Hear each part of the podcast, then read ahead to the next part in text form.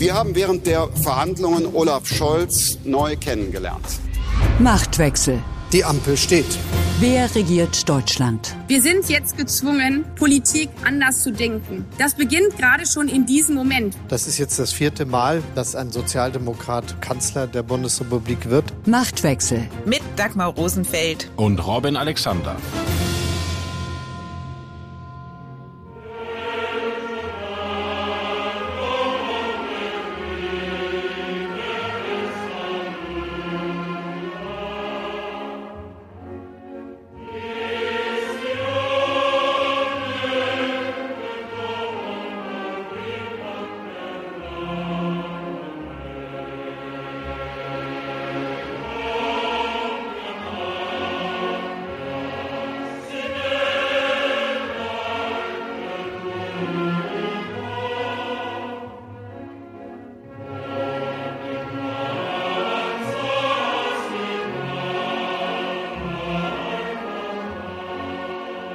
O meine Heimat so schön und verloren. Das Va Pensiero von Giuseppe Verdis Gefangenenchor gehört zu den universalen Freiheitshymnen. Gefangene Wladimir Putins und seiner Großmachtgelüste ist die Ukraine, wo sich die Menschen mit Leib und Leben gegen die russische Armee zur Wehr setzen. Gefangener Putins ist aber auch Deutschland in seiner Abhängigkeit von russischem Öl und Gas. Dieses Gefängnis hat sich Deutschland allerdings auch selbst gebaut. Mit der nach Fukushima hektisch beschlossenen Energiewende, dem gleichzeitigen Ausstieg aus Atomkraft und Kohle, haben Angela Merkel und ihre Regierungskoalition Deutschlands energetische Existenzgrundlage in Putins Hände gelegt. Über den deutschen Weg Klima vor Sicherheit und die Frage, ob und wenn ja, zu welchem Preis es auch ohne russisches Öl und Gas geht, sprechen Robin und ich in dieser Folge von Machtwechsel.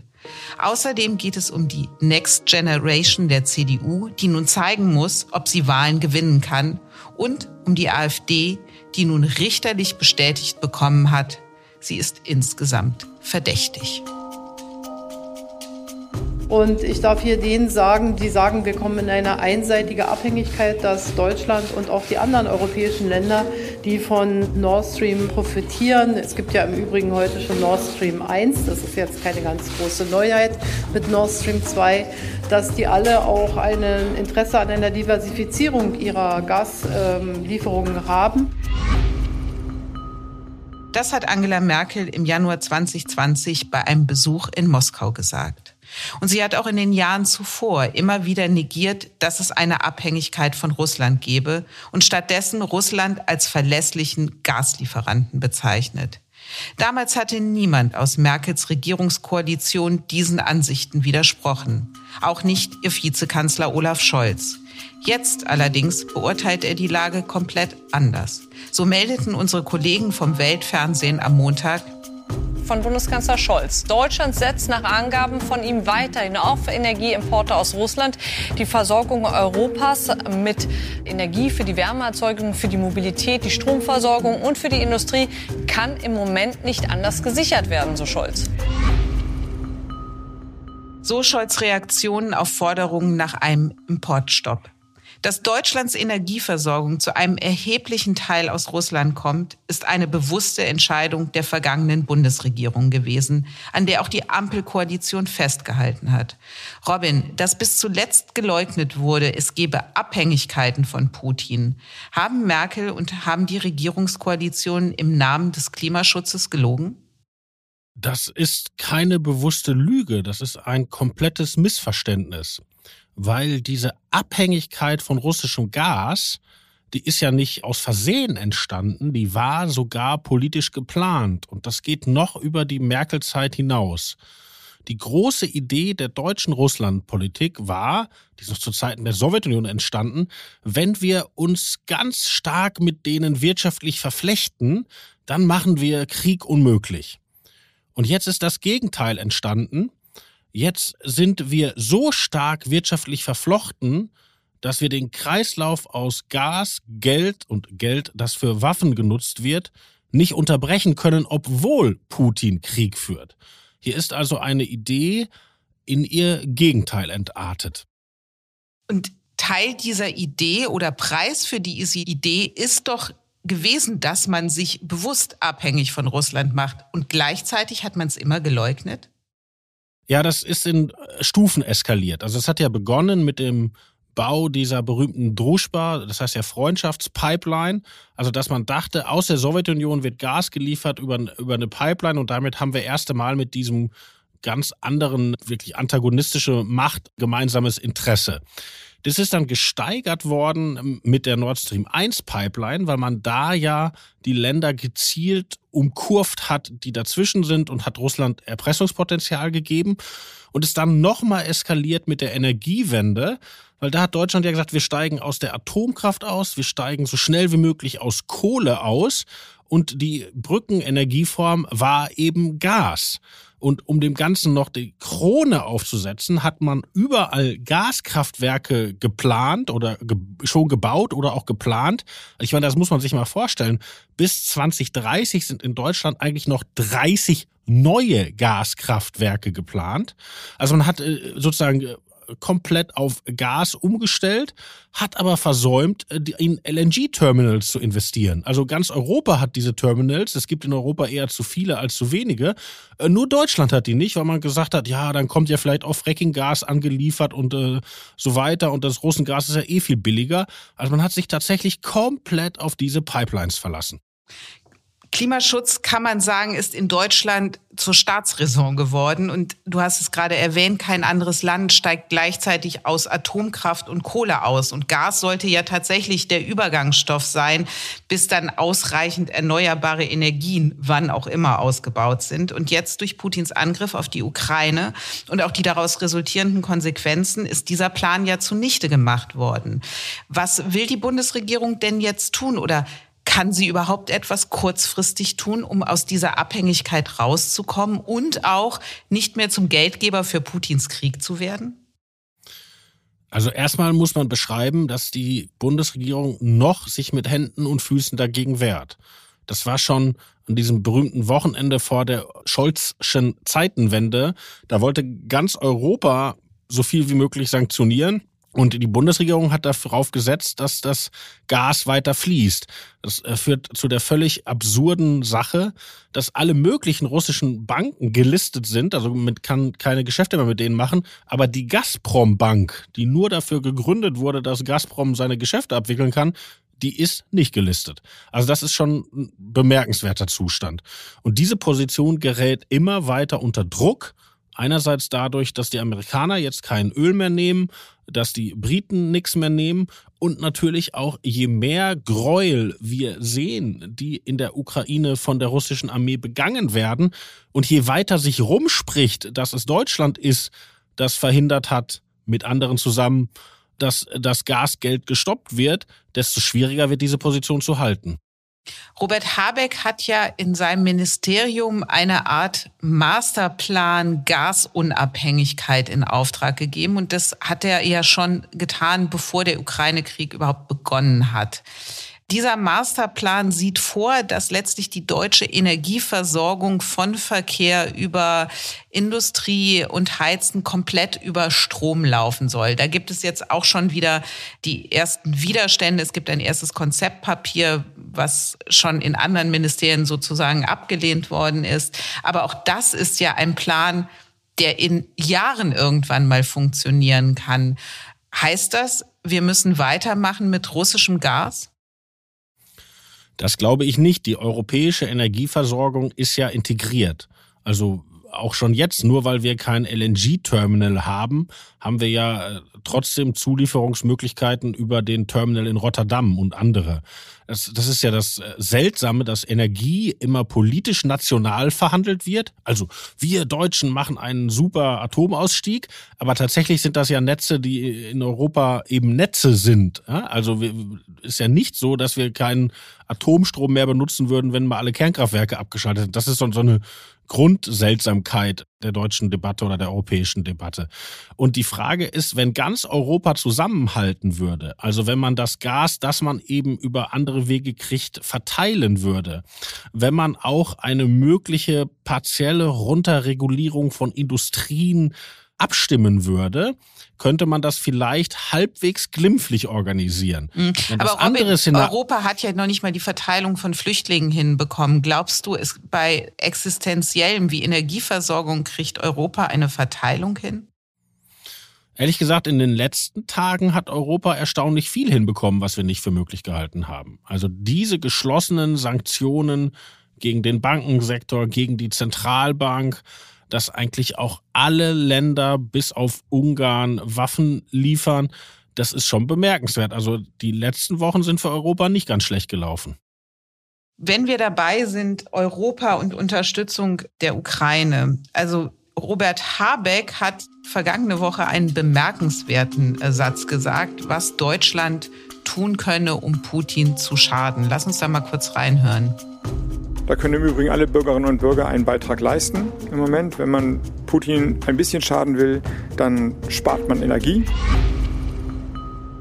Soweit Robert Habeck. Also während an den Tankstellen die Spritpreise nach oben schnellen, die Heizkosten sowieso schon vor dem Ukraine-Krieg extrem hoch waren, sagt Habeck jetzt einfach frieren für den Frieden? Ja, also Energiesparen ist natürlich prinzipiell eine gute Idee, aber dass man damit jetzt kriegsentscheidend etwas machen könnte, das, das ist ja Quatsch. Das ist so ein bisschen dieser alte grüne Reflex, statt Politik sozusagen äh, persönliche Verhandlungsoptimierung zu betreiben. Das ist Quatsch. Interessant sind zwei andere Dinge, die Habeck gesagt hat. Er hat am Anfang der Woche gesagt, der vergangenen Woche, wenn wir jetzt dieses Gasembargo machen würden, das würde so ganz schweren sozialen Verwerfungen führen und deshalb wäre er nicht dafür. Und jetzt gestern hat er aber gesagt, wenn Putin uns seinerseits das Gas abdreht, dann sind wir bereit. Das könnten wir aushalten. Und das ist ja eigentlich ein denklogischer Widerspruch, weil es ja die gleiche Situation. Es kommt kein Gas mehr. Und ich stelle mir das so vor, dass man das politisch auflösen kann. Die Bundesregierung scheut sich davor, ihrerseits das Gas und das Öl und die Kohle nicht mehr zu nehmen und dann den Zorn der Bevölkerung auf sich zu ziehen. Klammer auf, mal sehen, wie groß der werden würde, aber ihm gäbe es sicher weil sozusagen sie die Preiserhöhung verursacht haben. Wenn Putin seinerseits aussteigt aus dem Gasgeldkreislauf, dann kann man den Leuten erzählen, das war der böse Mann in Moskau. Aber zur Wahrheit gehört ja auch, dass die Bundesregierung sehr hohen Druck aus der deutschen Wirtschaft bekommt. Die warnt ganz eindringlich vor einem Importstopp. Und da können wir uns mal anhören, was der BDI-Präsident Siegfried Russwurm im ZDF gesagt hat. Ja, die Bilder, die wir aus der Ukraine sehen, die machen uns ja alle wütend. Die sind hoch emotional. Dort starben Menschen und ich glaube, niemand kann das einfach von sich wegnehmen. Aber wir müssen bei allem, wie wir darauf reagieren, dürfen wir Rationalität nicht ausschalten. Energie ist teuer geworden, sehr teuer geworden für die Endverbraucher, aber auch für die Industrie. Also mitfühlen ja, aber Konsequenzen ziehen nein.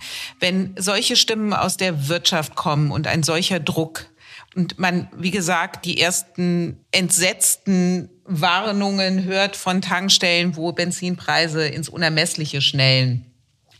Andererseits die Amerikaner, wie du gesagt hast, schon Konsequenzen gezogen haben und äh, Ölimporte aus Russland gestoppt haben. Wird die Bundesregierung da gerade zerrieben zwischen wirtschaftlichen Interessen, öffentlicher Meinung und Druck von den internationalen Partnern? Ich glaube, wenn man da jetzt kühl und hart bleibt, kann man das durchhalten. Warum? Erstmal ist die öffentliche Meinung nicht so, dass alle sagen, Hauptsache das Gas fließt weiter. Im Gegenteil, die Bevölkerung ist bestürzt über das, was in der Ukraine passiert und alle Umfragen zeigen, dass die Bevölkerung sagt, dreht dem den Geldhahn zu. Und der Geldhahn ist halt die andere Seite vom Gashahn. Und der Industrie muss man ehrlich gesagt auch mal sagen, wohin hat uns denn diese von der deutschen Industrie mitgetriebene Russlandpolitik geführt? In welches Elend? Und wenn wir das nicht moralisch besprechen wollen, können wir das auch gerne monetär oder materiell besprechen. Die letzte Flüchtlingskrise 2015 hat auch begonnen, weil Putin in den Syrienkrieg eingestiegen ist. Danach, als die Assad stabilisiert haben, haben sich die Leute auf die Socken gemacht und sind zu uns gekommen. Und jetzt haben wir die zweite Flüchtlings Krise. Ich meine, ich war gestern am Berliner Hauptbahnhof. Das sind wirklich teilweise Szenen wie 2015. Und das sind gesellschaftliche Folgekosten, die wir stemmen müssen, weil wir mit unserem Geld diesen Autokraten waffenfähig halten. Die müssen auch eingerechnet werden. Also eine realistische Berechnung von Energiekosten muss spätestens jetzt auch eine geopolitische Komponente haben. Und dann sieht Gas überhaupt nicht mehr gut aus. Du glaubst aber, dass die Bundesregierung darauf setzt, dass Putin von seiner Seite aus den Gashahn abdreht und man dann sagt, jetzt gehen wir damit um, aber dass sie nicht offensiv handeln wird. Ich glaube, die Bundesregierung hangelt sich gerade von Tag zu Tag. Sie ist ja auch dramatischen Fehleinschätzungen aufgesessen. Also beispielsweise diese Idee, man käme damit durch, als einziges Land der Verbündete keine Waffen zu liefern, die war von der Hoffnung getrieben, dass die ukrainische Armee in 12 bis 24 Stunden zusammenbricht. Und als das nicht passiert ist, musste man dann handeln. Und ich glaube, so ähnlich ist das jetzt im Energiesektor. Also hinter den Kulissen wird natürlich äh, an einem Konzept gebastelt, wie man das machen kann, auch wie man das notfalls ganz schnell machen könnte. Dann versucht man sich zu retten auf die europäische Ebene. Die EU-Kommission hat ja jetzt einen Plan vorgelegt, bis Ende des Jahres zwei Drittel der Gasimporte aus Russland zu reduzieren. Also man versucht, äh, damit durchzukommen. Aber trotzdem, wenn die Russen mit Kiew das tun, was sie mit Aleppo getan haben, was sie mit Grosny getan haben. Und wenn wir das sehen im Fernsehen, dann will ich die Bundesregierung sehen, die durchhält zu sagen, okay, Fassbomben, Clusterbomben, ganze Wohnblöcke äh, werden da auseinandergenommen. Zivilbevölkerung sitzt noch drin, aber tut mir leid, wir müssen weiter überweisen, weil wir brauchen das Gas. Das will ich erstmal sehen. Die ukrainische Regierung fordert ja sehr offensiv Hilfe vom Westen, den Luftraum zu schließen. Das hat der Westen abgelehnt. Eine Möglichkeit wäre jetzt gewesen, die Ukraine in der Luftabwehr zumindest mit Gerät zu unterstützen. Polen war bereit, 28 Kampfjets abzutreten, sie nach Rammstein zu bringen und dann sozusagen über die USA an die Ukraine weiterzugeben. Da haben die USA jetzt abgewunken. Was ist da los gewesen? Und welche Rolle hätte, hätten wir auch, hätte Deutschland gespielt? Denn Rammstein ist immerhin auf deutschem Territorium.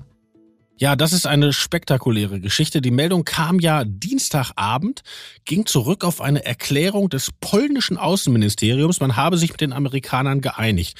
Und als mich das erreichte, saß ich gerade in der Garderobe von Markus Lanz mit Marie-Agnes Strack-Zimmermann, der FDP-Politikerin, weit bekannt aus Funk und Fernsehen, die im Verteidigungsausschuss sitzt, also wirklich von dieser Materie was kennen muss. Und die hatte davon auch noch nie gehört. Die war völlig perplex.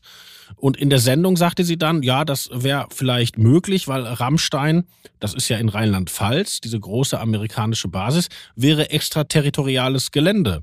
Und im äh, Fernsehen habe ich mich nicht getraut, was zu sagen, aber heute Morgen habe ich mal nachgeguckt und das ist überhaupt nicht so. Also das ist eine amerikanische Base, aber das gehört ganz normal zum deutschen Staatsgebiet. Und dann wären in diesem Szenario tatsächlich Flugzeuge von Deutschland in die Ukraine gebracht worden, die in Deutschland gestartet wären. Und dagegen hat sich der Westen nun oder haben sich vor allem die USA entschieden. Ja, die USA haben das ja zwei Stunden später eingesammelt. Aber die, die deutsche Position ist wirklich interessant, weil wir wären A über die beschriebene Rammstein-Komponente betroffen, aber B ist ein Teil dieser Mix wahrscheinlich auch noch aus deutschem Besitz ursprünglich. Weil die Nationale Volksarmee der DDR hatte diesen äh, sowjetischen Kampfflugzeugtypus. Den hat die Bundeswehr geerbt und vor, ich glaube, 15, 16 Jahren 20 Stück davon für einen Dollar der polnischen Armee geschenkt.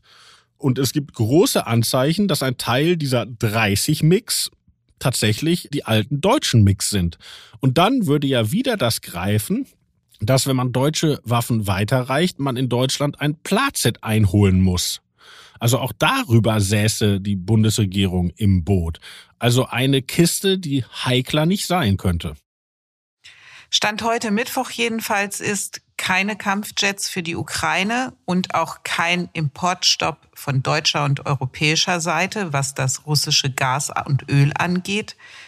Also schauen wir weiter zu, wie die Ukraine sich mit aller Macht und mit allem, was sie hat, gegen Russland versucht zu wehren. Ich bin mir noch nicht sicher, ob bei den Jets das letzte Wort gesprochen ist, weil die Ukrainer wollen die auf jeden Fall und die Polen wollen die eigentlich loswerden, weil die Polen modernisieren sowieso ihre Luftwaffe, ersetzen die alten Mix durch neue F-16, also amerikanische Maschinen und haben ja die Idee, wenn sie den Ukrainern ihre Mix schenken, kriegen sie dafür amerikanische Maschinen auch geschenkt oder viel billiger. Und wenn es nur darum gehen sollte, wo fliegen die los, dann könnte man ja auch auf die Idee kommen, ob man da nicht ein baltisches Land findet oder ob man da ein anderes Land findet, wo man die hinbringt und wo die starten. Wobei dann glaube ich, heute hat Olaf Scholz dazu ja auf der Pressekonferenz mit Justin Trudeau etwas gesagt. Es klang so, als wäre er prinzipiell dagegen.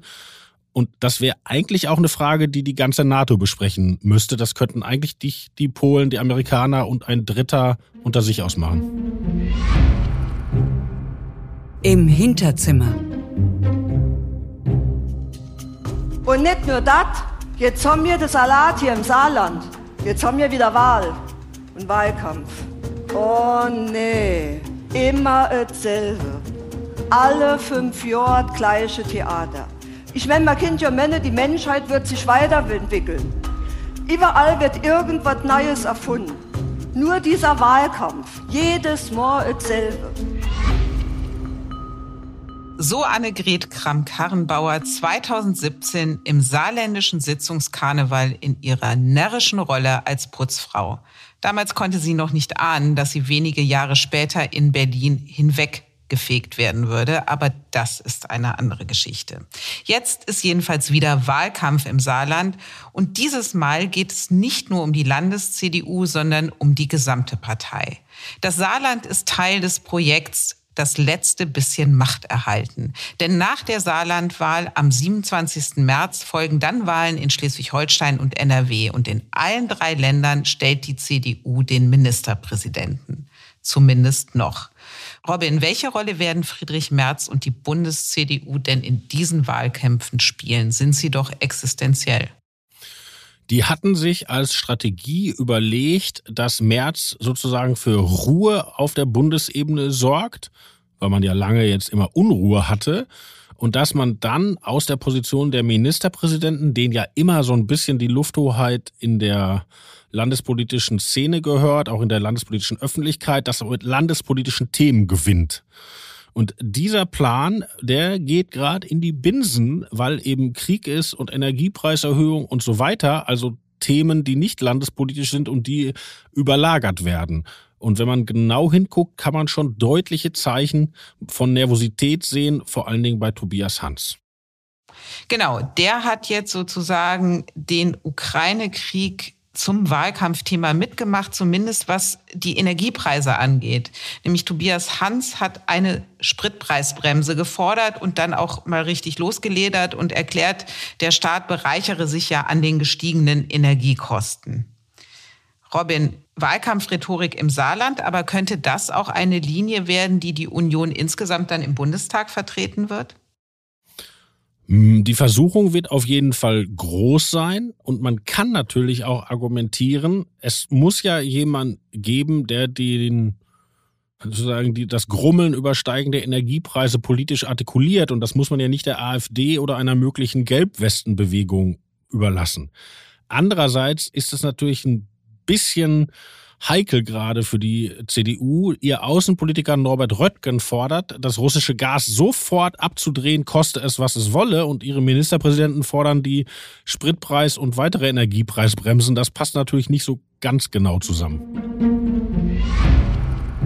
Die Erkenntnis der Woche.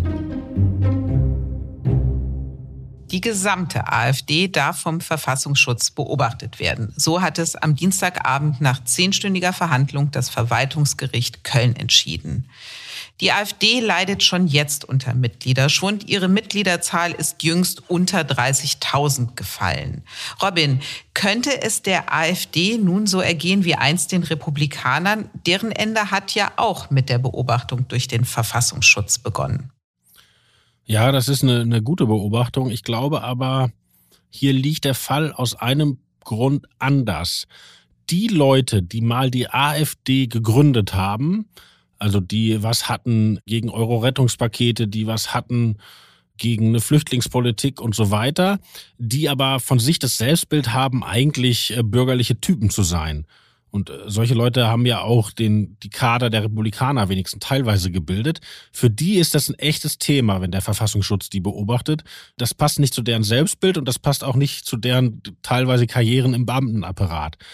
Aber die AfD hat ja mittlerweile gerade im Osten ein Hinterland, das äh, jetzt mal auf Deutsch gesagt, sowieso jenseits von Gut und Böse ist, dass sich um gesellschaftliche Stigmatisierung nicht scheut, dass auch keine Posten irgendwo anstrebt und das selber sich ja für so krass hält und auch sich in dieser Pose gefällt.